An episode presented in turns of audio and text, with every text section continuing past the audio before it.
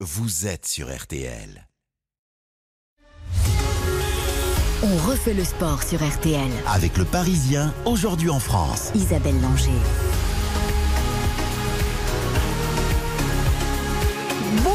C'est un plaisir de vous retrouver. Au cours de cette demi-heure, nous allons bien évidemment parler de sport, mais aussi de l'Ukraine, car le sport se mobilise pour aider le pays qui est en guerre. C'est le cas de la Fédération française de tennis. Gilles Moreton, son président, sera notre invité dans un instant. Il nous détaillera toutes les actions qu'il va mettre en œuvre et nous reviendrons sur l'incroyable parcours de la jeune joueuse ukrainienne Diana Yastremska au tournoi de Lyon. Elle a certes perdu en finale, mais a gagné l'amour et le respect du public. Côté sport, nous reviendrons sur l'incroyable week-end du ski et du biathlon tricolore. Nous serons en ligne avec le patron des équipes de France, Fabien Saguez. Et puis c'était l'ouverture de la saison de moto. Malheureusement, le champion du monde en titre, le français Fabio Quartararo, n'a terminé qu'à la 9 place du Grand Prix du Qatar. Pour m'accompagner ce soir, le précieux Quentin Vasselin. Bonsoir Quentin. Bonsoir Isabelle, bonsoir à tous. L'actualité sportive, c'est aussi le football. Lille continue sa remontée au classement. Oui, ils sont 7 les Lillois grâce à leur victoire 4-0 tout à l'heure contre Clermont. Premier but en Ligue 1 depuis plus de 14 mois pour Jonathan Bamba, depuis 48 matchs exactement. Premier but tout court pour Lille de la nouvelle recrue Zegrova. Jonathan David a également remarqué. Rennes l'emporte 2-0 contre Angers. But de Bourigeau et Laborde. Les Bretons sont quatrième à un point du podium. Toujours dans la course à l'Europe, Strasbourg ne repart de Reims qu'avec un point. Match nul un partout. Jean Cajuste, le Rémois égalise à 5 minutes de la fin. Et enfin, Nantes bat Montpellier 2-0 grâce à Colomboigny et Jebels. Bordeaux s'enfonce dans la crise. Défaite 2-0 des, des Girondins à domicile contre 3 de pénalty. 65 buts encaissés cette saison par Bordeaux. Pire bilan de France ce soir. Bordeaux est dernier du classement de Ligue 1. Bonne opération en revanche dans la course au maintien de Saint-Etienne qui s'impose 1-0 contre Metz. But de Denis Bouanga. À 20h45, Marseille reçoit Monaco et ce sera bien sûr à suivre dans RTL Foot avec Eric Silvestro, Xavier Domergue et Giovanni Castaldi. Handball, qualification des Bleus pour le des Bleus au féminin pour le championnat d'Europe de hand. Oui, l'équipe de France féminine bat la Croatie 27 à 19 à Toulouse. Rendez-vous maintenant pour les joueuses Olivier Krumbels en Slovénie, Macédoine du Nord et Monténégro en novembre prochain pour la compétition. En basket, choc en championnat en ce moment. Oui, Boulogne-le-Valois face à Villeurbanne, il y a 40 à 24 pour les, les Franciliens. On joue euh, la cinquième minute dans le deuxième quart-temps. Boulogne c'est le leader avec 15 victoires, 6 défaites. Lasvel c'est le deuxième avec 15 victoires et 6 défaites également. Ils ont le même bilan donc on va les départager un peu ce soir. Une, une mauvaise nouvelle en revanche pour Kevin Mayer. Notre Hercule déclare forfait pour les mondiaux indoor de Belgrade qui débutent dans 12 jours. Kevin Mayer souffre du tendon d'Achille droit. Euh, Suleiman Sissoko en boxe garde sa ceinture. Le Français a battu le Mexicain Roberto Valenzuela cette nuit à San Diego, c'est aux États-Unis. Une victoire sur décision unanime des arbitres qui permet au boxeur français de conserver son titre intercontinental WBA des Super Walter. La suite, c'est un changement de catégorie pour Sissoko qui va descendre chez les Walter, c'est entre 63 et 66 kilos, en espérant combattre dès le mois de juin une médaille, euh, un, un le médaillé olympique. Hein. Voilà, c'est ça, c'est Sissoko, médaillé olympique, qui a profité euh, pour rendre hommage à notre micro au frère Klitschko, euh, ancien champion du monde de boxe en poids lourd, qui se battent aujourd'hui contre l'invasion russe en Ukraine. Vitaly Klitschko est aujourd'hui même le maire de Kiev. Écoutez Souleymane Sissoko. Moi, j'ai toujours été inspiré, comme je le dis, par des boxeurs ou des, euh, des personnalités ou des talents ou tout ce que vous voulez qui ont été champions dans leur domaine et en dehors de leur domaine. Et là, aujourd'hui, nous montre que ce sont des grands champions sur le ring et en dehors du ring. Ils ont pris les armes pour défendre leur liberté, pour défendre leur liberté, pour défendre leur pays. Donc, euh, moi, je trouve ça très, très, très honorable de leur part. Souleymane Sissoko en cyclisme, Quentin, première étape de Paris-Nice. C'est le Français Christophe Laporte qui s'impose dans les rues de Mantes-la-Ville. Victoire facilitée par Roglic chez Van Aert. Ces deux coéquipiers chez Jumbo qui ont laissé le tricolore euh, l'emporter à domicile et enfiler le maillot jaune. Et puis le bilan des Bleus à Pékin pour les JO paralympiques après deux jours de compétition. Oui, une troisième médaille pour euh, l'équipe de France grâce à Marie Baucher, la skieuse d'Albertville, déjà sacrée huit fois dans des Jeux Olympiques, termine deuxième du, Super G. Cette médaille d'argent est donc la neuvième médaille olympique de la carrière de la Reine des Neiges, c'est son surnom. À 28 ans au classement, la France est septième, l'Ukraine est deuxième du, avec déjà sept médailles, dont trois titres, trois médailles d'or, une prestation exceptionnelle des athlètes ukrainiens, transcendés par le contexte dramatique de cette guerre qui touche leur pays. J'ai de nouveau vu quand il est, quand il est allé au front. Il est, il est sensible à tous ces euh, messages de soutien. On est tous euh, très touchés par euh, la situation, encore plus quand on, on, a des amis anciens joueurs qui, qui vont au front. My mission is to Ma mission, c'est d'aider à mettre à l'abri des gens, des enfants, des grands-parents. On ne pouvait pas imaginer que ça allait se produire. Sergei Stakhovski, que vous venez d'entendre, est un ancien joueur de tennis ukrainien qui a rejoint les forces armées pour défendre son pays contre l'invasion russe. Nicolas Mahut, que vous avez entendu avant lui, a expliqué hier à Patrick Hisson qu'il avait réussi à joindre Stakhovski au téléphone. Il connaît bien le joueur qui s'était illustré pour avoir battu notamment Roger Federer à Wimbledon en 2013. Stakhovski avait pris sa retraite tout juste après l'Open d'Australie en janvier. Il est rentré à Kiev la semaine dernière après avoir mis sa femme et ses trois enfants en sécurité en Hongrie. Le tennis français se mobilise d'ailleurs pour l'Ukraine et la paix. Bonsoir Gilles Moreton. Gilles Moreton. je sais. Ah, il est là. Vous m'entendez Je suis là, je suis là. je suis euh, à, Lyon. Je viens d'assister à la finale du, tournoi de Lyon où une Ukrainienne était, était une Ukrainienne était en, course et effectivement, et, et donc, effectivement, la fédération se mobilise, oui. Merci, euh, monsieur le président de la Fédération française de tennis, d'avoir accepté euh, notre invitation. Effectivement, vous le disiez, vous étiez à Lyon euh, cet après-midi où se disputait la finale du tournoi féminin 6e sens. Et je vous propose d'ailleurs de retrouver notre correspondant, Raphaël Vantard, car cette finale, Gilles Moreton, était plus qu'un match de tennis pour l'une des joueuses, vous l'avez dit, l'Ukrainienne Diana Yastremska. Elle a perdu Raphaël Vantard, mais quelle semaine pleine d'émotions pour la jeune femme qui a fui son pays en guerre il y a huit jours. Ouais, derrière ces larmes magnifiques à, la fin du match, il y avait clairement un, océan de tristesse pour la tragédie hein, que vit son peuple en Ukraine avec euh, l'immense pudeur des grandes championnes. Diana Yastremska a presque couru euh, dans les vestiaires dès la balle de match avec son téléphone. Elle avait sans doute besoin euh, de pleurer un petit peu, d'essayer d'avoir au téléphone sa maman ou son papa qu'elle mm. n'arrive pas forcément à, joindre dans sa ville d'Odessa.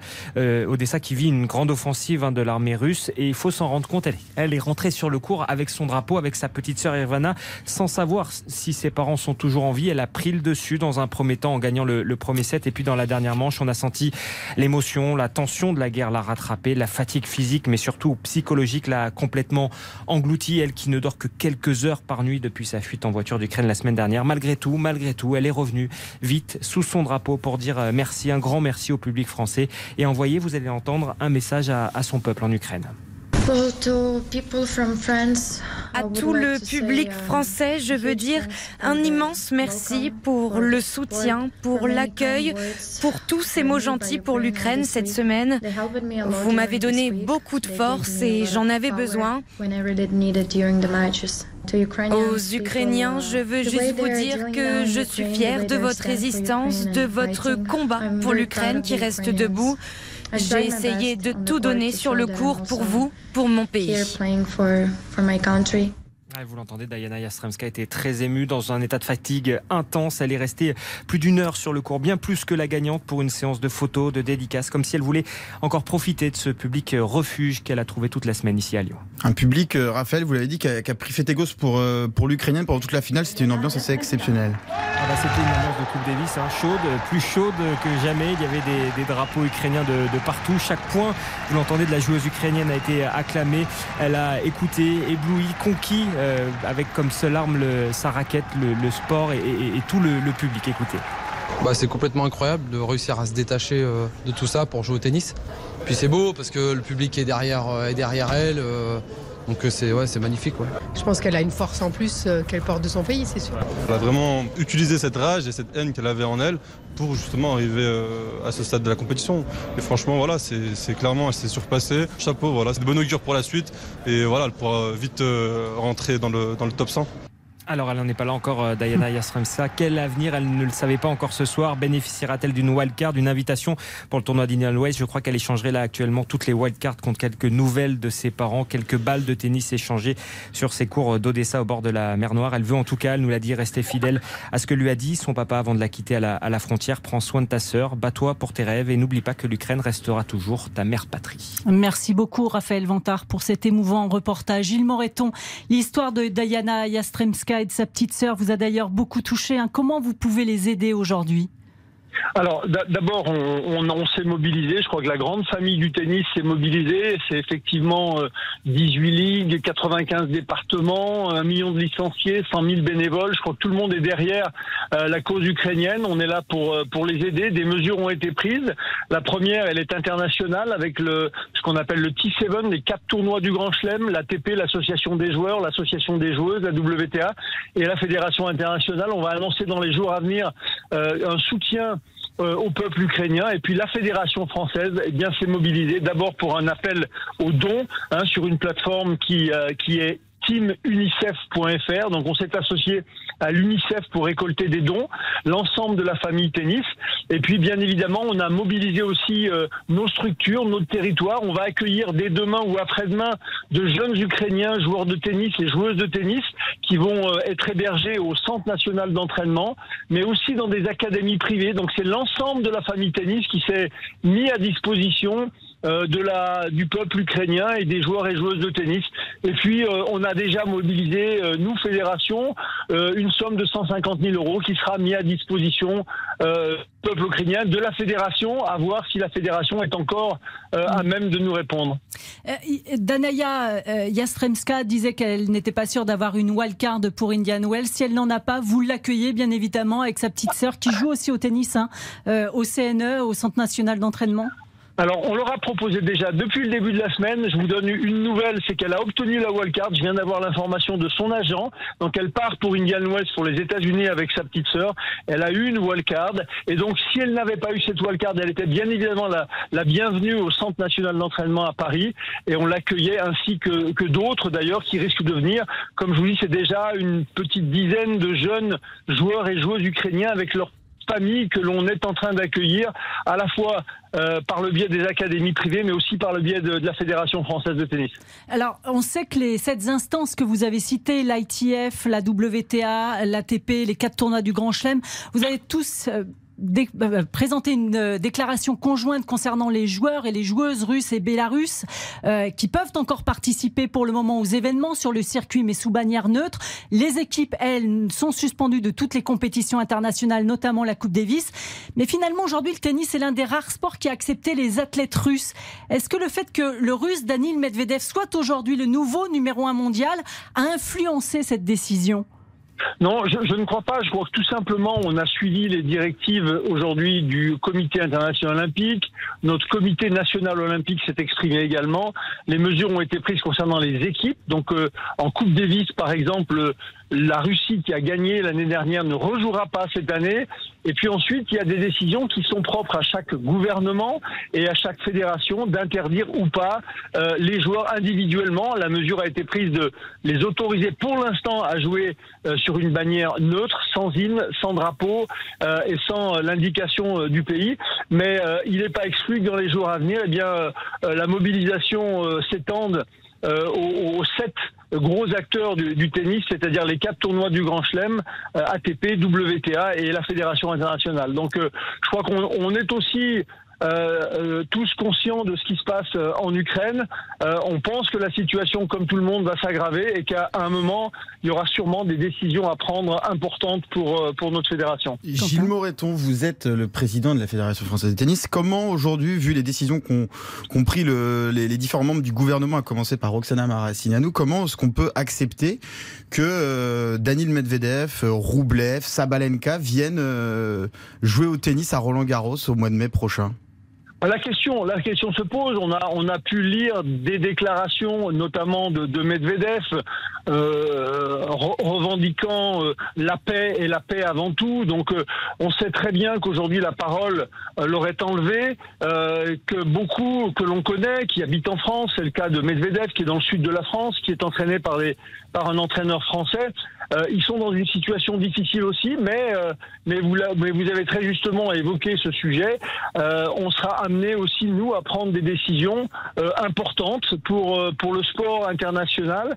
et le tennis est forcément touché, avec, sera touché éventuellement avec le numéro un mondial qui est, qui est Medvedev et, et, de très bons joueurs et joueuses qui sont parmi, parmi les meilleurs au monde. Donc, je crois qu'on est, on est tous conscient de, la situation et prêt à, assumer nos responsabilités.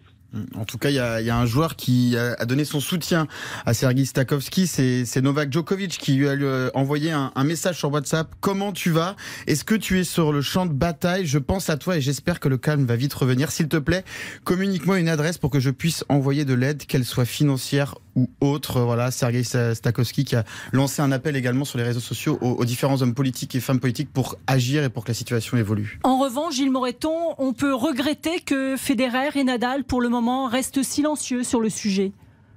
Euh, je crois que Nadal s'est exprimé euh, au tout début euh, pour euh, apporter son soutien euh, au peuple ukrainien.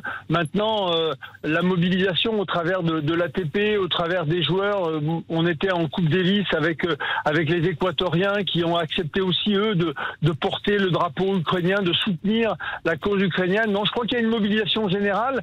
Maintenant, les, on sait que le conflit malheureusement va durer et on sait aussi que les décisions vont être prises assez assez vite euh, à tous les niveaux et probablement les joueurs eux-mêmes vont, vont être amenés aussi à prendre des décisions. Ça a été le cas un petit peu la semaine dernière avec Svitolina qui jouait une joueuse russe et qui a demandé, avant même que toute décision soit prise, qu'on enlève la nationalité, qu'elle puisse, euh, elle puisse euh, jouer au tennis et simplement au tennis. Avant de nous quitter, Gilles Moreton, rapidement, on ne peut pas évoquer, euh, vous l'avez dit, la coupe, on ne peut pas ne pas évoquer, pardon, la Coupe Davis. L'équipe de France est qualifiée pour la phase finale. Elle a battu sans souci l'Équateur devant son public à Pau. Ça faisait du bien d'ailleurs de retrouver une telle ambiance. Et d'ailleurs, vous êtes prêt à organiser la phase de groupe qui aura lieu du 14 au 18 septembre. Oui, on, est, on, on, sera prêt, bien évidemment. On a fait acte de candidature. Euh, on va solliciter maintenant les salles, euh, les différents lieux où on pourra accueillir cette Coupe Davis. On a très peu d'informations malheureusement. Euh, Est-ce que l'on a euh, quatre jours pour organiser euh, Le tirage au sort aura lieu le 24 mars. Est-ce qu'on doit donner les candidatures avant? C'est très compliqué. Est-ce que les salles sont disponibles Voilà, c'est un peu le flou artistique au niveau de la Coupe Davis, malheureusement, et c'est la troisième année consécutive. Euh, on va essayer de s'adapter. En tout cas, on sera candidat pour nos joueurs et pour le public français. On va rester confiant. Merci beaucoup Gilles Moreton d'avoir accepté notre invitation. Vous écoutez Merci. Merci beaucoup. Vous écoutez RTL, il est 19h47. Allez, nous marquons une courte pause et puis nous parlons d'un cycliste russe devenu français. RTL, on refait le sport avec le Parisien aujourd'hui en France. On refait le sport sur RTL avec le Parisien aujourd'hui en France. Isabelle Langer. Il s'appelle Pavel Sivakov, il est cycliste, il a 24 ans, il est russe et la semaine passée, il a pris position contre l'invasion de son pays en Ukraine. Alors ce n'est pas le premier. Bonsoir Nicolas Georgerot. Bonsoir. Euh, vous êtes notre spécialiste cycliste. Si nous en parlons ce soir, c'est surtout parce que dans ce contexte troublé, Pavel Sivakov est devenu français. Il est devenu français, ses attaches euh, sont françaises, et sa culture est, est française. Alors c'est vrai, le, le, grand public ne le connaît pas encore, mais euh, Pavel Sivakov, c'est un coureur dont les deux parents sont russes, qui sont venus s'installer en France euh, dans les années 90. Il avait un an, il est arrivé en Ile-de-France. Ensuite, il a grandi plutôt en, Occitanie, à Saint-Gaudens, où il a fait toute sa vie, où il s'est fait ses copains, où il a fait toute sa scolarité et où il a eu notamment ce, ce baccalauréat scientifique. Et, euh, et bien en fait, euh, au fil du temps, euh, il s'est rendu compte que oui, il était plutôt français que russe. Il avait la double nationalité depuis 2017. Son niveau de français est excellent. On va l'écouter. C'est notamment quand il a signé dans l'équipe Ineos, vous savez, la célèbre oui. écurie dans le dans le peloton, qui est vraiment une des plus fortes du peloton. On va l'écouter, Pavel Sivakov. Pour moi, je pense que c'est une des meilleures équipes du monde, tout d'abord. Et puis, en tant que coureur spécialisé pour les courses par étapes, je pense que c'est concrètement la meilleure équipe pour, pour performer et pour apprendre, pour atteindre le haut niveau.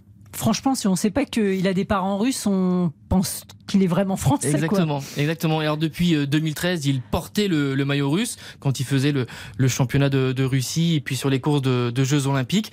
Euh, mais euh, il a fait le choix. Alors depuis quelques mois, il avait déjà fait une demande auprès de l'Union cycliste internationale qui a été accélérée à sa demande et il est donc devenu euh, russe. il est donc devenu français depuis quelques jours. Et qu'est-ce qu'il peut apporter, Nicolas Georgerot, à l'équipe de France de vélo, l'équipe de Thomas Vauclair?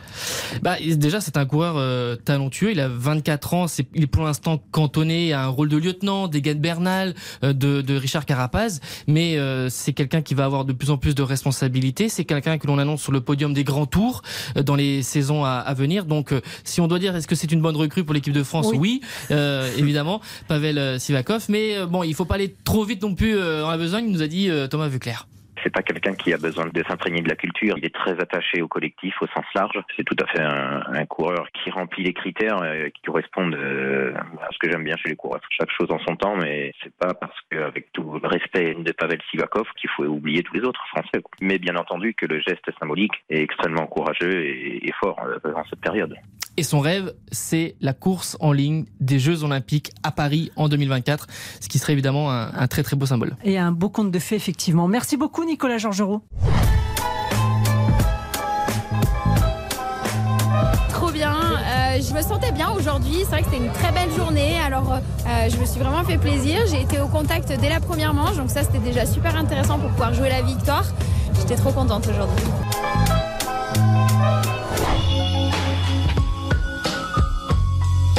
L'enchaînement de, victoires sur, euh, sur les poursuites de but, début de saison, bah, c'est incroyable la statistique. Et puis bon, bah, du coup, apparemment, ça m'assure le, le globe, euh, même avant d'avoir fini la, saison. Et oui, la Marseillaise a résonné ce dimanche en ski et en biathlon. Belle victoire de Tessa Worley lors du slalom géant de Lenzerheide en Suisse. Et que dire du nouveau succès de Quentin Fillon-Maillet qui s'est imposé dans la poursuite après le sprint hier à Kontiolahti en Finlande. Bonsoir Fabien Saguez. Oui, bonsoir à tous. Vous êtes le patron des équipes de France. J'imagine que vous êtes un homme heureux. Hein. Ça se poursuit après ces beaux Jeux Olympiques. Ouais, c'est fantastique. Euh, on a eu un week-end de feu chez les filles en ski alpin, puisque Roman Miradoli a aussi gagné hier. Euh, on a vraiment des hein. résultats. En Super G, on a des résultats très denses. Quentin continue sur sa lancée. Très honnêtement, il mérite, il est le meilleur biathlète cet hiver, euh, c'est une évidence. Euh, mais ouais, ouais, la, la, vraie bonne nouvelle, euh, c'est vraiment le, la renaissance du ski alpin féminin. Ah oui, ce ski alpin féminin, effectivement. Tessa Worley disait après les Jeux qui n'avaient pas été vraiment réussis, il faut bien le dire, hein, que c'était ses derniers Jeux, mais rassurez-nous, elle va encore continuer. Il y a des belles choses encore à faire, et notamment les championnats du monde l'année prochaine en France. Ah ben moi je le souhaite, je l'appelle de tous mes voeux. Euh, qu'elle soit avec nous comme leader de l'équipe de France sur ces championnats du monde de, de Courchevel-Méribel l'année prochaine. Il y aura déjà les finales de la Coupe du Monde dans deux semaines.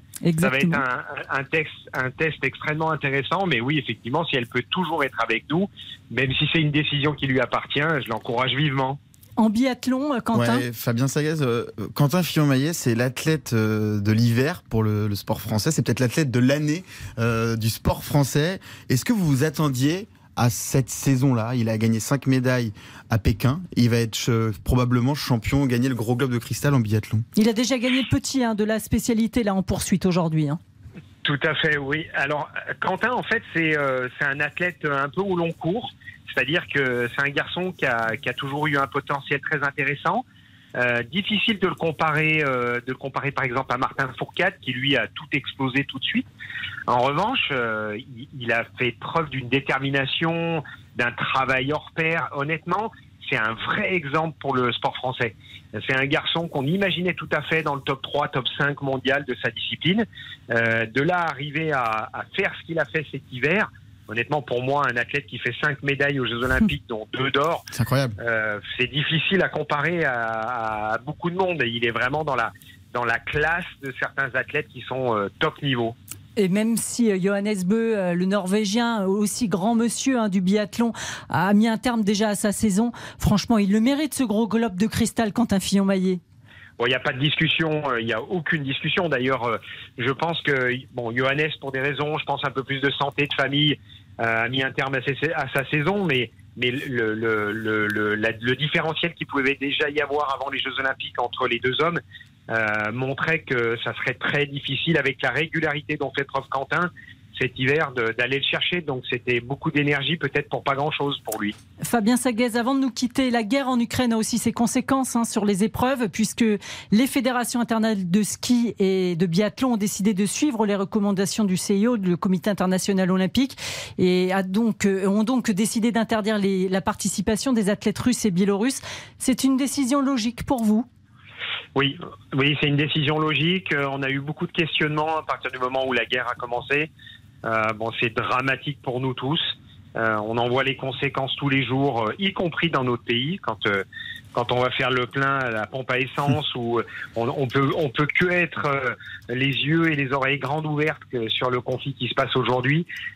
Très honnêtement, la, la- la décision me semble logique. Le climat, quelle que soit la discipline, le sport, euh, l'environnement, euh, nécessite de prendre des décisions comme celle-là. C'est c'est euh, tout à fait logique pour moi. Merci beaucoup Fabien Saguez. Merci à très à vous. vite. Vous écoutez. RTL, il est 19h. Une dernière pause et puis nous parlons de moto. RTL, On refait le sport avec le Parisien aujourd'hui en France. On refait le sport sur RTL. avec le Parisien aujourd'hui en France. Isabelle Langer. La saison de moto s'ouvrait aujourd'hui au Qatar et pour en parler avec nous ce soir, Frédéric Veil, notre spécialiste des sports mécaniques. Bonsoir Frédéric. Bonsoir Isabelle. Alors sur le circuit de Losail, c'est un Italien, Enea Bastianini, qui est monté sur la première marche du podium. Exactement, il a 24 ans, c'est seulement sa deuxième saison en MotoGP. Pour lui, le champion du monde Moto 2 en 2020, c'est surtout sa première victoire dans la catégorie Rennes. Il était parti euh, deuxième, il a un petit peu raté son départ, mais il a fait la course parfaite. Belle victoire donc de cet Italien qui s'impose devant Brad Binder sur KTM et Paul Espargaro sur Honda. C'est une Ducati privée, hein. c'était l'ancienne Ducati de Pecco Bagnaia l'année dernière sur laquelle il s'est euh, imposé. Belle victoire donc du team Grésine et de Bastianini. Bastianini. Frédéric, euh, Fabio Quartararo s'est fait coiffer sur le poteau par Zarco qui finit 8 et Quartara- Quartararo 9 Il a eu du mal à finir la saison dernière et il a du mal à commencer celle-ci, euh, Fabio Quartararo. Oui, alors là, on peut pas dire qu'on est déçu puisque Fabio euh, pouvait pas faire mieux avec la Yamaha, qui manque de puissance hein, par rapport à ses rivales. Hier, déjà en qualif, Fabio avait déjà limité les dégâts aujourd'hui et malgré bah, un bon départ, on a vu le champion du monde reculer au classement pour finalement terminer 9e, vous l'avez dit, juste derrière Johan Zarco. Rien d'inquiétant pour Fabio, hein, qui a toujours la gnaque, qui a toujours la herbe, qui a tout tenté, mais ce qui est plus inquiétant par contre, c'est de Mais voir sa ces moto. Yamaha. Quoi. Je sais pas ce que les techniciens et les ingénieurs ont fait pendant la Pas trêve. En tout cas, ouais, ce qui est sûr, c'est que la Yamaha M1 n'est pas, mais alors pas du tout au niveau de ses rivales. Euh, Le prochain Grand Prix, Fred Ce sera euh, à Mandalika en Indonésie, ce sera le 20 mars. Et la saison de F1 elle débute, elle quand- débute quant à elle hein, dans deux semaines. D'ores et déjà, la guerre en Ukraine a des conséquences. L'écurie a décidé de se séparer de son jeune pilote euh, russe Nikita Mazepin. Oui, je l'annonçais déjà dès hier sur euh, RTL, c'est officiel depuis hier matin, donc même si depuis euh, quelques jours on savait que c'était fini hein, pour le jeune russe qui, on le rappelle, était arrivé en F1 l'an passé grâce à son père, parce que son père, eh bien, c'est l'oligarque russe euh, Dimitri Mazepin, propriétaire d'Uralchem et de la filiale Uralkali, c'est un, un producteur de nitrate d'ammonium en Russie et c'était le principal sponsor de l'écurie As depuis début 2021. La semaine dernière, lors des essais hivernaux à Barcelone, les couleurs d'Uralkali avaient déjà disparu de l'écurie As, l'écurie américaine Il faut bien le préciser. Le contrat donc été officiellement euh, rompu, ce qui met fin à la présence de Nikita Mazepin en F1 cette année. Rappelons-le, euh, il était euh, jusqu'alors le coéquipier de l'Allemand Mick Schumacher. Il avait terminé dernier du classement des pilotes en décembre dernier en n'ayant marqué aucun point. Et le premier Grand Prix, c'est dans deux semaines, Fred. Exactement, bah, le 20 mars, comme le prochain Grand Prix de MotoGP, ce sera à Bahreïn. Bahreïn où débutent dès jeudi les derniers essais hivernaux et on va ben, vous concocter une belle surprise pour dimanche prochain. Oh oui, une belle surprise avec un, un bel invité notamment. Quel Soyez à l'écoute. Quel suspense Merci beaucoup Frédéric Veil. Bonne Dans soirée. un instant, vous retrouvez les copains de RTL Foot, Eric Silvestro, Xavier Domergue, Giovanni Castaldi, le match du soir Marseille-Monaco. RTL, On refait le sport avec le Parisien aujourd'hui en France.